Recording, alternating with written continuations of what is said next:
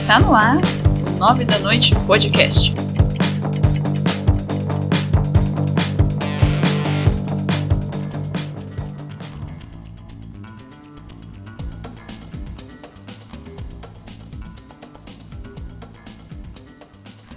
Bom dia, boa tarde, boa noite, pessoal. Estamos aqui em mais um episódio do 9 da noite, seu podcast especial do, de jornalismo da Uninove.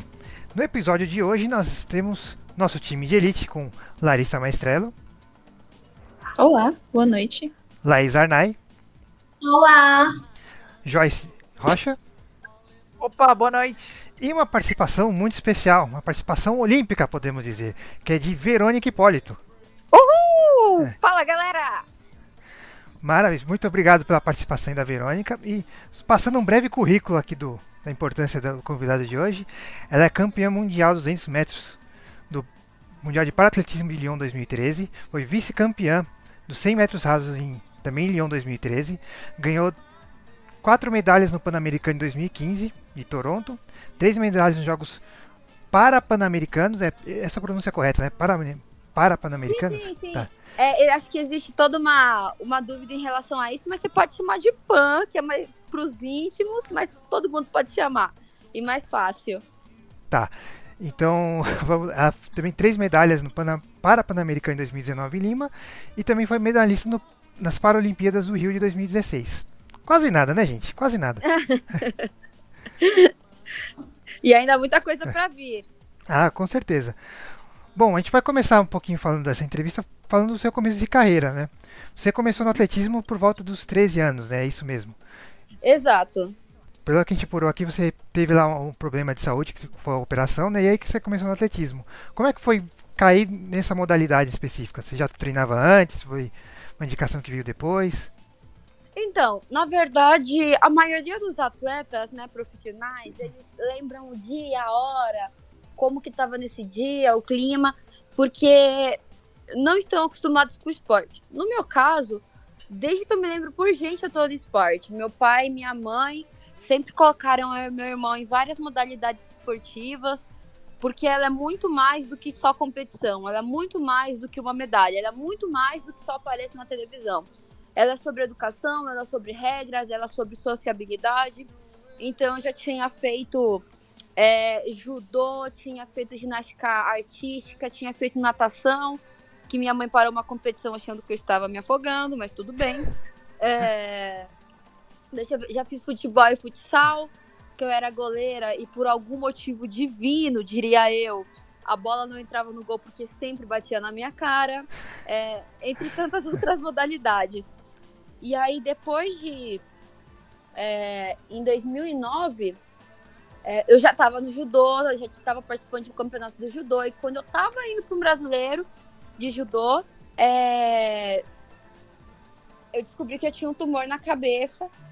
E foi tudo muito rápido, sabe? Uhum. É, antes eu sentia dores de cabeça, tomava remédio e melhorava.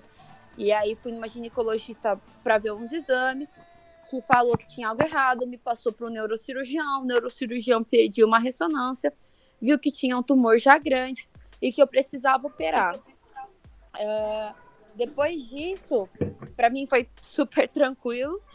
Eu fiquei pensando quando eu poderia voltar para o judô e o médico me falou que eu não poderia voltar, que eu não poderia mais receber impacto do quadril para cima, ou seja, é, tudo que tem impacto, lutas, esporte com bola, coletivos, eu não poderia mais participar. E na minha cabeça só sobrava a natação e o atletismo. A natação tinha quase me afogado, né? Até hoje isso.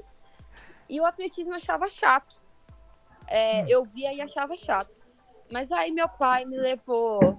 é, meu pai e minha mãe me levaram num festival de atletismo, num domingo, 7 horas da manhã, que claro que eu não queria ir, porque domingo, 7 horas da manhã. Porque, né? É um motivo mais que Por- suficiente. Eu acredito que todos aqui concordem comigo. E, e aí eu fui, eles me levaram, ah, e eu levei uma grande surra nesse festival. Mas quando eu terminei de correr, ah, eu lembro de ter falado que eu queria fazer atletismo, que eu queria me tornar a menina mais rápida da cidade, de Santo André. E aí começou a minha carreira, né, como como primeiro amadora, né? Que não tem problema. Se você vai todos os dias ou não, não são muitos tempo, não é muito tempo de treino. É, é tudo muito básico. Não importa o que você come, só que eu queria ir para alto rendimento. E aí meu treinador me disse que quando eu fizesse 15 anos, ele ia me deixar entrar no alto rendimento. Eu lembro que em março de 2011 eu tive um AVC. Paralisou todo o lado direito do meu corpo. Me levaram para o hospital correndo, meu pai e minha mãe. Uh, eu vi de muitas coisas que, que pegou fala, pegou braço, pegou perna. Ouvi que eu não ia conseguir voltar a correr porque nem andar direito eu conseguia. Ouvi que eu não conseguia voltar a falar. Mas como vocês podem ver, spoiler, voltei, né, queridos? É... E aí, é uma coisa que, que eu sempre falo, né? Eu entrei no atletismo, o atletismo me salvou, o esporte me salvou, o esporte salva todos. O atletismo é meu grande amor de vida. E se eu tô hoje correndo e conhecendo esse mundão e desafiando tudo que vem pela frente, é por causa do, do atletismo, mas por causa do meu pai e da minha mãe, me levaram para aquele bendito festival no domingo, às sete da manhã, e também porque quando eu tive o AVC e todo mundo tinha pena de mim, eles falavam que eu tinha, eles ainda falam que eu tenho que dar o meu melhor e que se alguém disser se, o que eu, se eu, que eu não posso fazer algo, eu tenho que ignorar, porque quem vai fazer ou não sou eu. E é isso. Poxa, é isso aí. Verônica, depois de tudo que você conquistou, teve gente ainda que duvidou da sua capacidade de ir além? Você mesma acreditava ou se surpreendia com o seu, seu próprio desempenho? Tem uma coisa que eu converso, que eu falo para todo mundo, né? Atleta ou qualquer pessoa, acredito eu, que diz que nunca pensou em desistir, tá mentindo. Se for em vida de Instagram, de Facebook, tudo das mil maravilhas, adora desafios e nunca pensou em desistir. Se for a vida real, eu acredito que todos já pensaram em desistir de algo na vida. E eu, não diferente disso, é, depois de tantas cirurgias que eu passei, às vezes eu duvidava de mim mesma. Mas o importante é que aqueles que estão realmente próximos de mim, a minha família, meus grandes amigos, meus treinadores, eles acreditam junto comigo e aí é, nós vamos conseguindo voltar e ficar cada vez melhor. E aí, como eu disse, dessas cirurgias, né, foram três cirurgias na cabeça para retirada de tumor, depois da de 2009, teve outra em 2017 e 2018, uma cirurgia no intestino grosso em 2015 e além de outras, o AVC que foi em 2011 e além de outras internações. E toda vez tem alguém duvidando. Sempre vai ter, eu sei disso. É, mas o mais importante é o que eu acredito. E o que eu acredito é que eu consigo passar. Com trabalho duro, a gente consegue. Ixi, com certeza, eu acho que é o principal. E deixa eu te perguntar, quando seu primeiro grande título foi em 2013, né? Pode colocar no Mundial de 2013? Sim, sim. Na, na é. verdade, 2013 foi repleta de vários grandes títulos. É. Foi um atrás do outro. É, então, o primeiro de vários. Quando você ganhou o primeiro, assim, foi quando você percebeu. Como é que foi, assim, a de ganhar um Mundial, assim, ter um reconhecimento tão grande, assim? Foi maluco demais. foi maluco demais, porque eu digo que é, para um atleta a seleção brasileira ou a seleção do seu país já é um grande feito.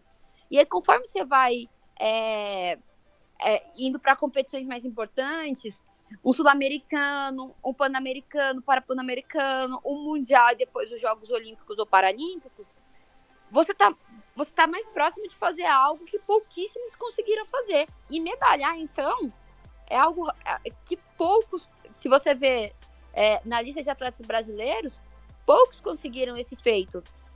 E aí eu tinha feito, eu tava com recém feitos 17 anos. Lembro que algumas pessoas acreditavam que eu ia chegar numa semifinal, eliminatória semifinal, semifinal fui pra final. A final eu pensei em queimar, porque eu achei que eu não ia conseguir ganhar, e aí eu achava que é, ia ser meio que uma vergonha. No último instante, re resolvi correr e falei assim: Só não quero ficar em oitavo. Nossa! e aí, nos últimos 50 metros, eu tava em quarto. Nos últimos 10 metros, eu tava gritando comigo mesma porque eu percebia que eu tava próximo de um primeiro. E aí foi uma maluquice, eu falo que demorou um bom tempo para eu assimilar o que tinha acontecido. Demorou um bom tempo para eu saber o valor daquela medalha. É, e aí saiu em todos os lugares. Estreante, com 17 anos, no Campeonato Mundial Adulto, virou campeã mundial. E, de, e, esse campeonato mundial me trouxe muitas coisas depois. Patrocinadores, a seleção, mais confiança e por aí uhum. vai.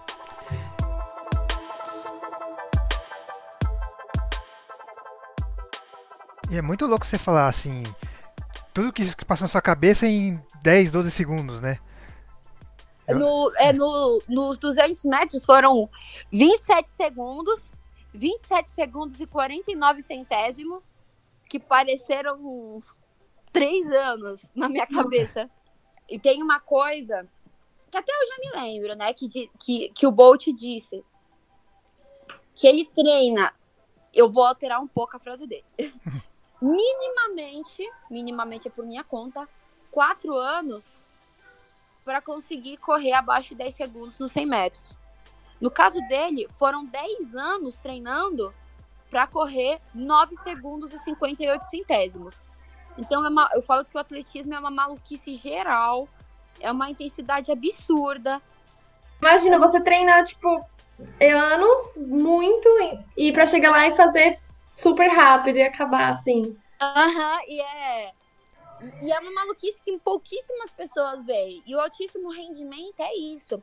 Não só no atletismo, na natação, na ginástica, no futebol, no futsal, no tênis de mesa, no tênis de campo, no triatlon. É uma maluquice geral. Eu posso falar muito mais do atletismo, porque assim, tirando essa época de quarentena, a gente. Eu, eu lembro perfeitamente que no Rio 2016, nos Jogos Olímpicos e Paralímpicos, eu via mais meu treinador e meus amigos de treino do que minha família que mora junto comigo. Então foi muito maluco.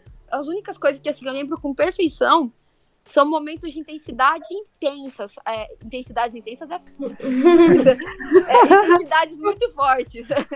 É, que é, por exemplo, os jogos no dia da semifinal e da final, é, o dia que eu fui correr, o dia que eu fui saltar e eu machuquei, no dia seguinte eu tinha que correr. O dia que eu tinha que, que eu tive que a semana, na verdade, que eu treinei de segunda a sábado, dois períodos todos os dias, e eu vomitei quase todos os dias. E meu treinador falava para mim: limpa a boca e volta pro treino. Nossa. Lembro, é, lembro muito bem de um colega nosso hum. que ele desma que ele, que ele deitou no chão, fechou os olhos Acabou o intervalo, a gente começou a andar. E aí o nosso treinador gritou assim: vai lá chamar fulano.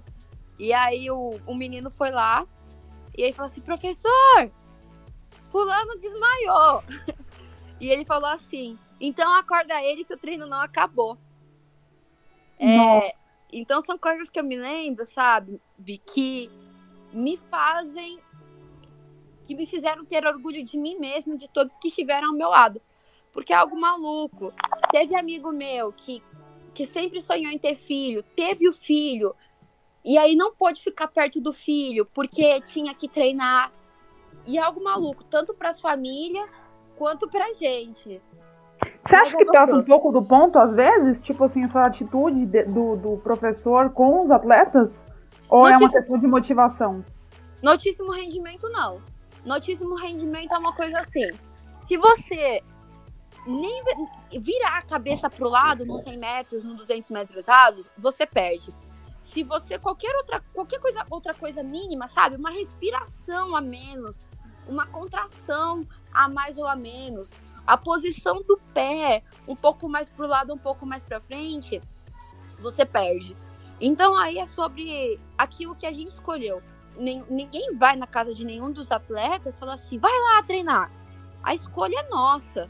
A escolha é de cada um. Nessa quarentena, por exemplo, a escolha é nossa se nós vamos treinar ou não. E, e assim, todo mundo que sonha com uma medalha, ou quer medalhista, quer continuar, ou quer melhorar, ou quer bater um recorde mundial, tá treinando. Dá seu jeito. Aluga uma esteira, fica correndo no lugar, é, arranja um elástico. Tem amigo meu que, que não tinha dinheiro Aí comprou um monte de tijolo, é, uma barra no ferro velho, colocou lá juntos com os tijolos e está fazendo para agachamento e outros exercícios.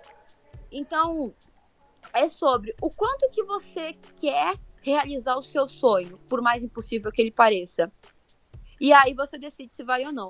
O nosso treinador, o professor Amauri, o professor Fábio, o professor Everaldo, é, eles dizem assim, que não são eles que irão ganhar a medalha por nós, eles são só facilitadores. Se quiser continuar com eles, bem, se não quiser, tudo bem. Mas não é à toa que o professor Amauri, em todas as competições, pequenas, médias e grandes, e quando eu falo grandes, é, desde Olimpíadas e Paralimpíadas, em todas as competições, ele sempre, com os atletas dele, ganhou medalhas. Sempre.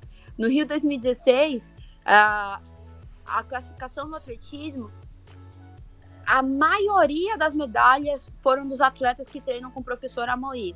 Então, não, não passa. Ou seja, se passa é para manter o atleta sempre no foco e na determinação, né? É.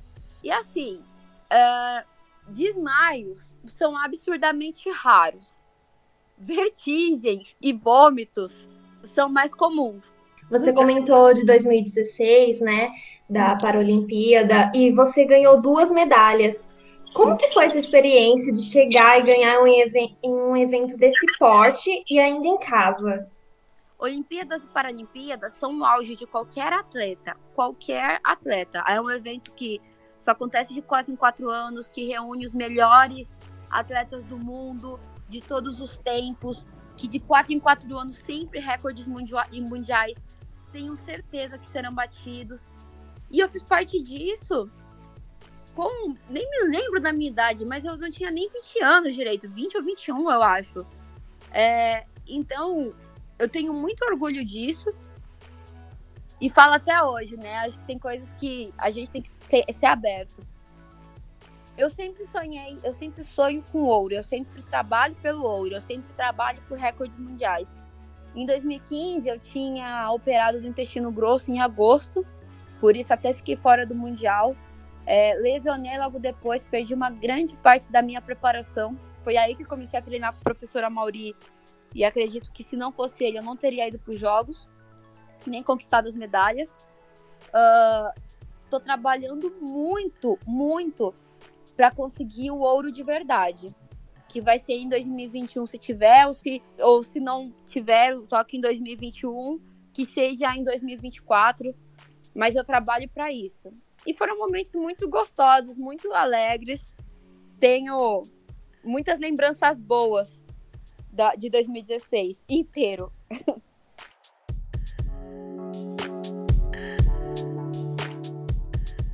Ô, Verônica, é, depois de todos esses percalços, né, tudo isso que você tem que enfrentar sempre, é, você se vê assim como uma influenciadora e como você percebe assim essa reação que o público pode ter de ter você como inspiração, afinal de contas, depois de competir todos os mundiais, pan-americanos, ganhar medalha, qual, qual a sua relação? Como você vê isso?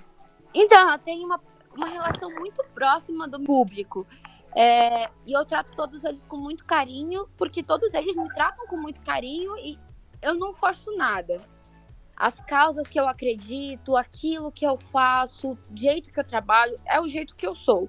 Eu sempre falo, goste ou não goste, mas todo atleta tem responsabilidade, porque todos nós, eu, vocês, somos influenciadores.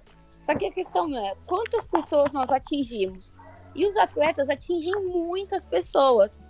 É, então não dá para ser, eu acredito eu, apesar disso acontecer, mas é o que eu acredito, uma inspiração somente dentro do seu trabalho. Você tem que ser uma inspiração dentro e fora. Que você tem que ter causas, tem que levantar bandeiras que não é sobre ser a favor ou contra, mas são sobre bandeiras que devem sim serem levantadas é, dentro e fora do esporte. O esporte é para todos.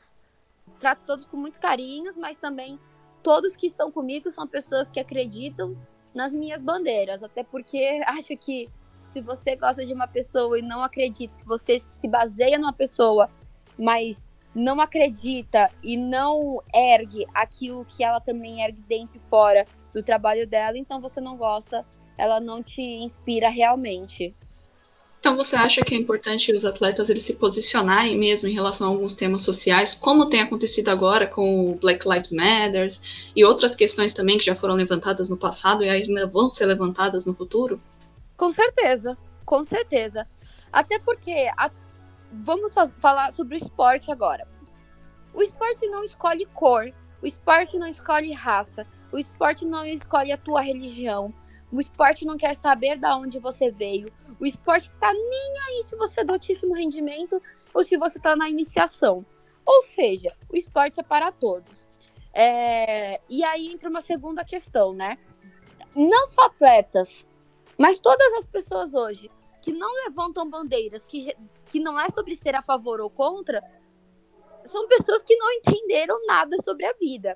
E, e, é uma crítica que eu estava conversando agora há pouco com uma colega minha, que é Medeiros, da natação, é, uma gigante da natação, recordista mundial dos 50 metros em piscina curta. A gente estava conversando. É, por que os atletas, não todos, mas uma boa parte dos atletas do Brasil e todas as outras pessoas do Brasil só agora levantaram uma hashtag gringa e não não levanta a hashtag aqui do Brasil e não se importam com os casos daqui do Brasil. Então, porque só estão falando agora sobre um caso na gringa, que com certeza é muito importante também. Mostra toda essa questão do racismo que, estrutural que existe desde sempre. Mas porque eles só se importam, só ficam emocionados com coisas que não são daqui de dentro, sabe?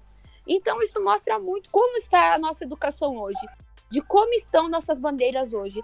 A nossa bandeira de muitas pessoas do Brasil é, não é sobre ah, levantar bandeiras contra é, o racismo, contra, contra a homofobia, a transfobia, a misoginia, o machismo e tantas outras coisas. Mas a bandeira que muitos atletas estão levantando, estão levantando uma bandeira dos Estados Unidos, uma bandeira gringa.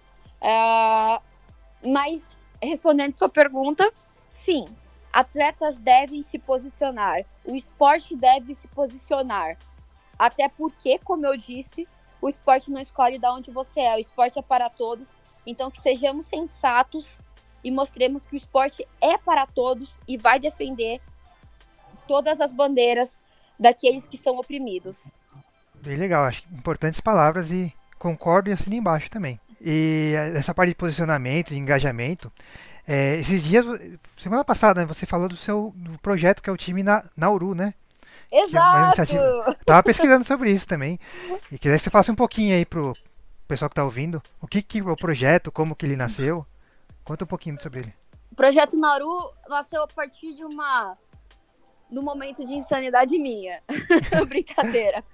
Uh, como tem muitas garotas aqui, uh, eu acho que elas vão entender sobre tudo que eu estou falando.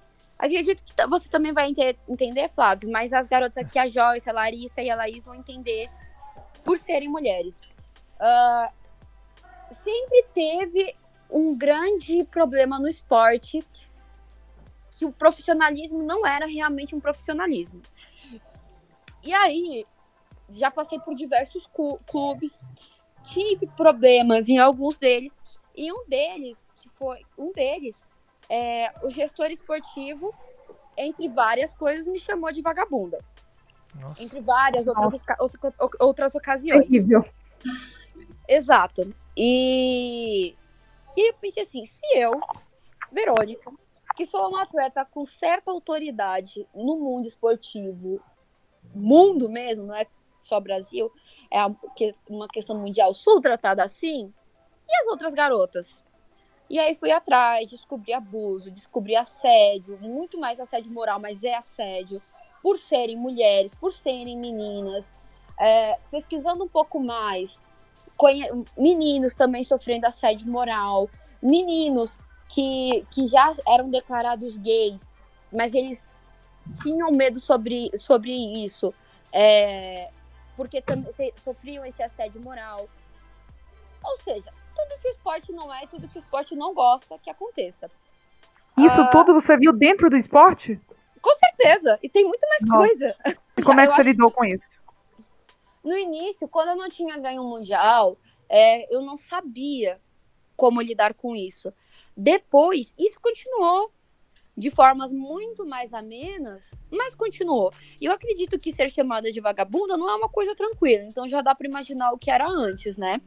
Ah, então existe muito isso. E aí eu comecei a perceber muitas coisas, como por exemplo, quantas treinadoras mulheres vocês conhecem? Vocês sabem quem é o homem mais rápido do mundo, que é o Bolt. Quem é a mulher mais rápida do mundo? Quem é a mulher mais forte do mundo? Quem é a mulher mais estratégica do mundo? São essas coisas que começaram a me incomodar muito. É, E aí eu chamei um grande amigo meu e decidi criar o time Nauru, que é chamado de o time Nauru, mas quando a gente fala Nauru, falamos a Nauru, que vem da etimologia do Tupi-Guarani, que significa forte, guerreiro, guerreira, bravo, brava, cheio de vontade, que pode ser utilizado tanto no feminino quanto no masculino, ou seja, não tem gênero e serve para todo mundo, para todos que quiserem. Que eu acredito que é isso hoje que os, que os, que os atletas são. No início é só atletismo paralímpico, mas a gente pretende expandir. Todos os atletas foram selecionados a dedos, todas as pessoas que estão conosco, voluntárias, são selecionadas a dedo. Porque eu acredito que se a gente quer mudar o esporte, a gente tem que mudar direito, por mais difícil e trabalhoso que seja. Então, pessoas de tudo aquilo que eu já falei, racistas, machistas, transfóbicas, homofóbicas, misóginas, xenófobas, entre tantas outras coisas, não vêm. Então a Nauru foi criada a fim de mudar o esporte e de mostrar como o esporte ele é gigante e cabe todo mundo que se respeita, que tem o respeito. E é isso. Se vocês quiserem ir lá depois dessa, desse meu momento brava, arroba time Nauru. E nós temos lá um time que também, acredito eu, né? Que representa hoje o brasileiro, a brasileira, e que queremos mudar. É, a Nauru também nasceu para dar estrutura para os atletas, o máximo possível, de pouquinho em pouquinho, conforme a gente for conseguindo mais condições. A maioria do nosso time é preto, a maioria do nosso time são mulheres, a maioria do nosso time são é, filhos e filhas de mãe solo, que o pai não esteve presente, o famoso que, o famoso que quase ninguém fala, aborto paterno.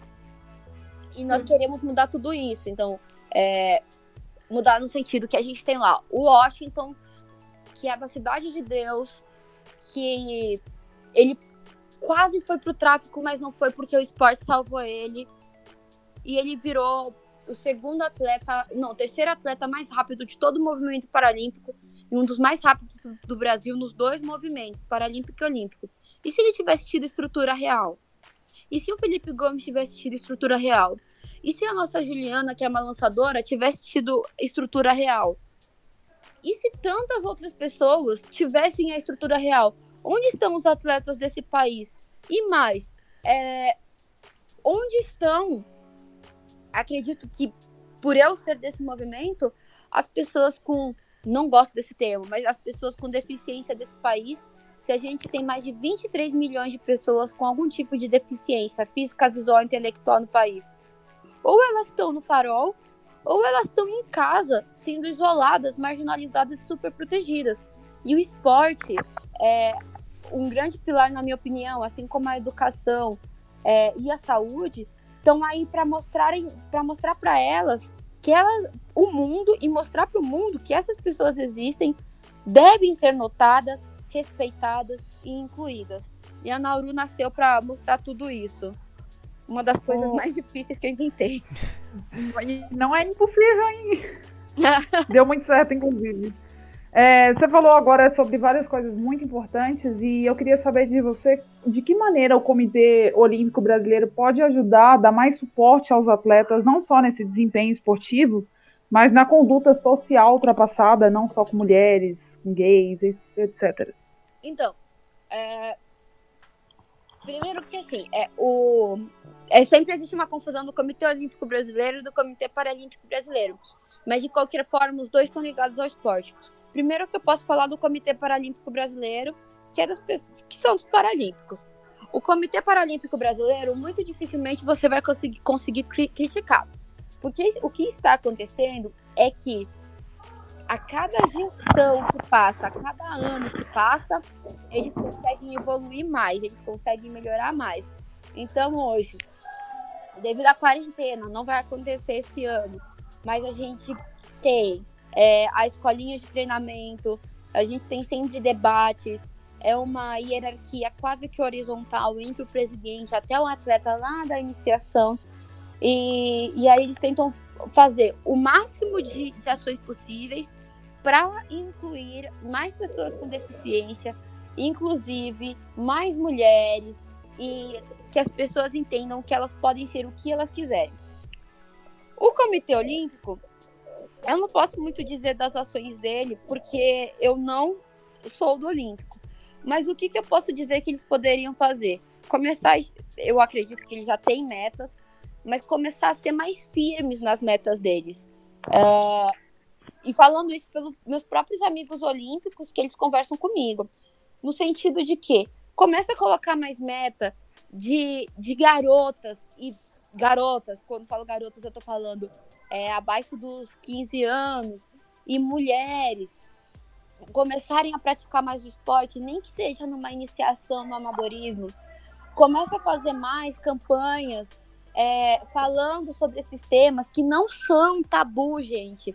Que a gente não fala é um tabu, mas tudo isso deve ser falado. Todo ódio deve ser conversado, debatido, para que deixe de ser um ódio e as pessoas possam entender o que cada uma é e, e por que todas podem ser o que quiserem ser. É, então, eu acho que tem que começar a ter mais debates, as metas têm que ser começadas a tratar com mais, tratadas com mais respeito, é, os atletas têm que ser começados a tratar com mais respeito. O Paralímpico já faz muito bem isso. Uh, e não estou puxando sardinha, porque eu sou muito crítica. Só que uma, um outro grande elemento, talvez um dos maiores elementos que vai ajudar muito nisso, é a mídia é a nano, pequeno, pequena, média, grande e gigante mídia. Porque enquanto só ficar passando futebol é, masculino, onde tem daqueles montes de hétero topzeira é, o tempo todo, não vai dar certo. Tem que começar a passar olímpico, paralímpico, futebol tem que continuar passando sim, mas masculino, feminino, futsal, ginástica artística, polo aquático, atletismo, natação, tem que passar tudo.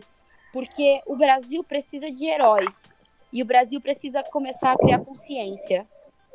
É isso. incrível. incrível, Verônica. Eu tô amando falar com você. Você é uma pessoa muito incrível, de verdade. Não tô puxando sardinha. Ai, obrigada.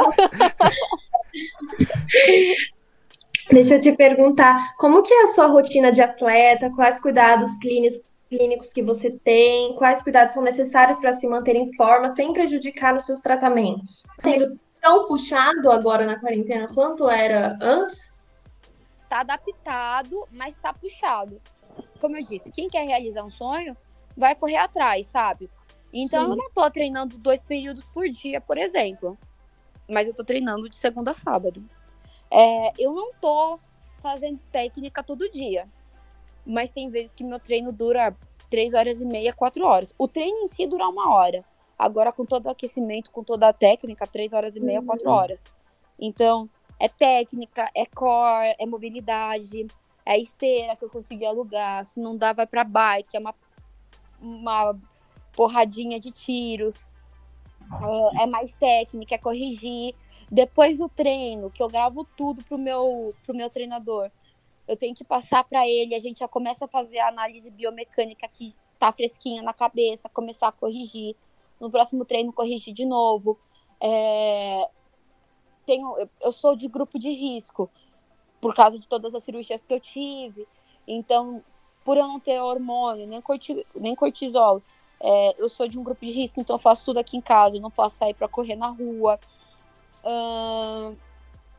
Mas eu tenho toda hora sessão com meu treinador, sessão com psicólogo, sessão com nutrólogo, sessão com biomecânico, sessão com fisiologista, toda segunda e sexta-feira, agora na quarentena.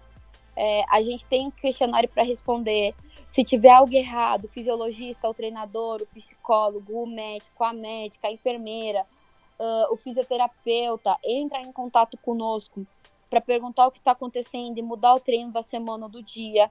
Ou seja, tá tudo correndo os conformes é, de uma forma adaptada, claro, mais intensa, pensando em Tóquio 2021, que era para ser agora em 2020. Se vai acontecer ou não, eu não sei, mas eu sei que eu estou trabalhando para isso. Antes dessa quarentena, a gente tem uma dieta bem chata. Uh, só que quando chega em ano de Olimpíadas, Paralimpíadas, ela piora, acreditem se quiser. Então é tudo regradinho, tudo pesado, tudo certinho, sabe? E, e aí, agora na quarentena, é afrouxado um pouco. Não significa que a gente tem que comer brócolis todo santo dia, nem alface todo santo dia, nem arroz integral todo santo dia. Assim como também não significa que afrouxar é comer pudim todos os dias, é bolo todos os dias. Só que a questão é, é depois você tem que ser responsável bastante de contar para o seu treinador e para o seu nutrólogo. É, para finalizar, é muito bacana a sua história, sério. E muito bacana conversar com você. Você é uma pessoa sensacional mesmo, como a Laís falou. E eu queria te perguntar, depois de tudo isso que você passou, depois das vitórias, depois de, de ter esse auge é, com o projeto Nairu também, o que, que você quer conquistar daqui para frente? E eu também queria te pedir para deixar um recado para quem está ouvindo. Vamos começar sobre o que eu quero conquistar, que é baseado em tudo. é, na verdade, eu quero mudar o esporte, sabe? Eu quero mudar o mundo. Eu sei que isso parece uma, um grande clichê para muitas pessoas, uma grande bobagem para outras tantas, mas para mim não é. Assim como para minha família não é, assim para aqueles que estão comigo acreditando também não é. Assim como para Gandhi não foi, para Martin Luther King não foi. Claro que são vários movimentos diferentes, mas eu tenho o meu que acredito. E desde que eu era pequenininha, meus pais são historiadores, e eu falava, e eu ainda falo, que eu quero ser uma gigante do século 21, mas eu quero ser uma gigante de todos os tempos. E não por um motivo de status, porque quando a gente morre não leva nada, nem título. Mas a gente pode deixar algo. E o que eu quero deixar é uma estrutura melhor para o esporte, uma estrutura melhor para educação. É poder passar tudo aquilo que eu aprendi com os meus erros e acertos para o máximo de pessoas que puder é, é tentar não ser egoísta. Então, por isso que eu criei a Nauru, o time Nauru, por isso que eu acredito nesses três grandes pilares, que é a saúde, a educação, o esporte, o resto vem junto.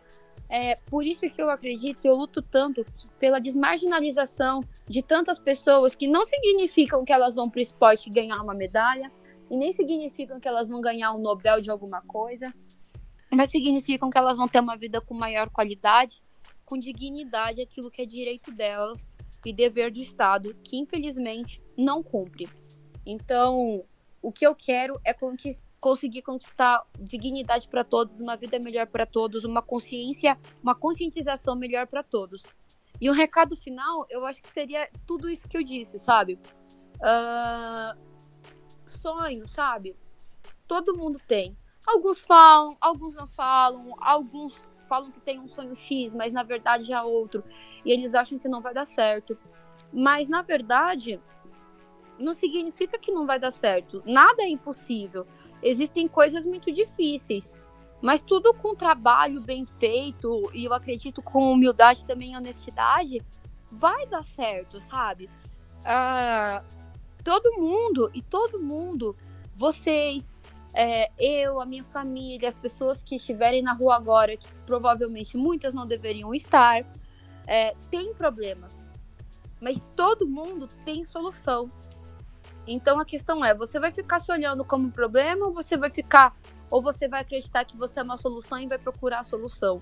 E antes que muita gente pense, nem precisa dizer, mas que pense que isso é um clichê, realmente é um clichê. Mas para mim é uma coisa que sai de livros, que sai da. Que eu, que eu não tô falando da boca para fora, é uma coisa que eu faço.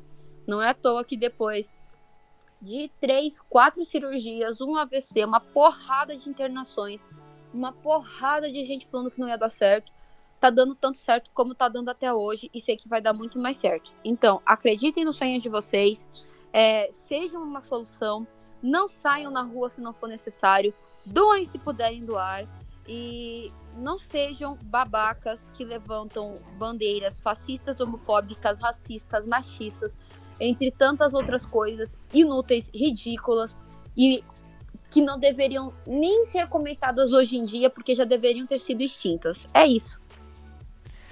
Sensacional. Não, tô aqui. Não tô batendo palma porque senão vai afetar o áudio aqui, mas senão eu estaria batendo palma aqui. Bom, mas com isso a gente finaliza aqui o nosso papo. Mais uma vez, obrigado, Verônica, pela sua, sua história aqui, por estar tá conversando aqui com a gente. E pessoal que te procurar nas redes sociais, passa o Instagram aí do projeto, seu pessoal. Quiser passar aí ah. mais alguma coisa. Arroba time Nauru, N-A-U-R-U. Palavra cinco letrinhas pro Nauru, hein, galera? Vamos lá. Uh, arroba V Hipólito é o meu. E são esses, e lá vocês vão ver muitos outros arrobas de muitas outras histórias, muitos outros atletas ou não, e pessoas que quiseram mudar o mundo estão conseguindo mudar o mundo. Então sigam todos. É isso aí, galera. Segue lá. E com isso a gente se despede desse episódio, do episódio de hoje. Muito obrigado pela participação de todos e a gente se vê na próxima. Obrigada, El, viu? Obrigada, pessoal. Boa noite, ouvintes. Até a próxima. Muito obrigada, Verônica. Obrigada, Verônica. Obrigada, até, até a próxima. A próxima.